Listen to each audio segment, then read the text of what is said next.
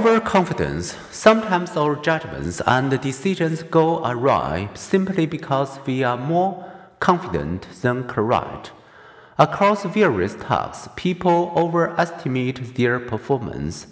If 60% of people correctly answer a factual question, such as is absinthe a liquor or a precious stone, they will typically average 75% confidence.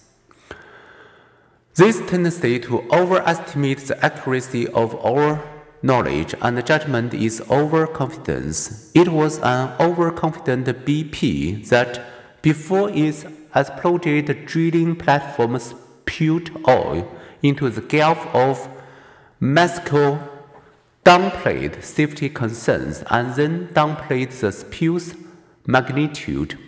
It is overconfidence that drives stockbrokers and investment managers to market their ability to outperform stock market averages.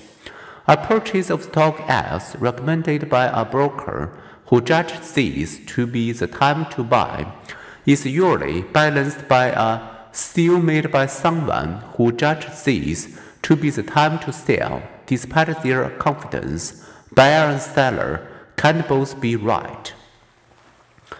Overconfidence can also fuel extreme political views. People with a superficial understanding of proposals of cap and trade carbon emissions or national flat tax often express strong pro or con views. Asking them to explain the details of these policies exposes them to their own ignorance which in turn leads them to express more moderate views. Sometimes the less people know, the more immoderate they are. Classrooms are full of overconfident students who expect to finish assignments and write papers ahead of schedule. In fact, the projects generally take about twice the number of days predicted. We also overestimate our future leisure time, anticipating how much more we will uh, accomplish next month. We happily accept invitations and assignments, only to discover we are just as busy when the day rolls around. The same planning fallacy appears everywhere. Boston's mega construction Big Dig was projected to take 10 years and actually took 20, and the average kitchen remodeling project ends up costing about double what homeowners expect. Overconfidence can have adaptive value.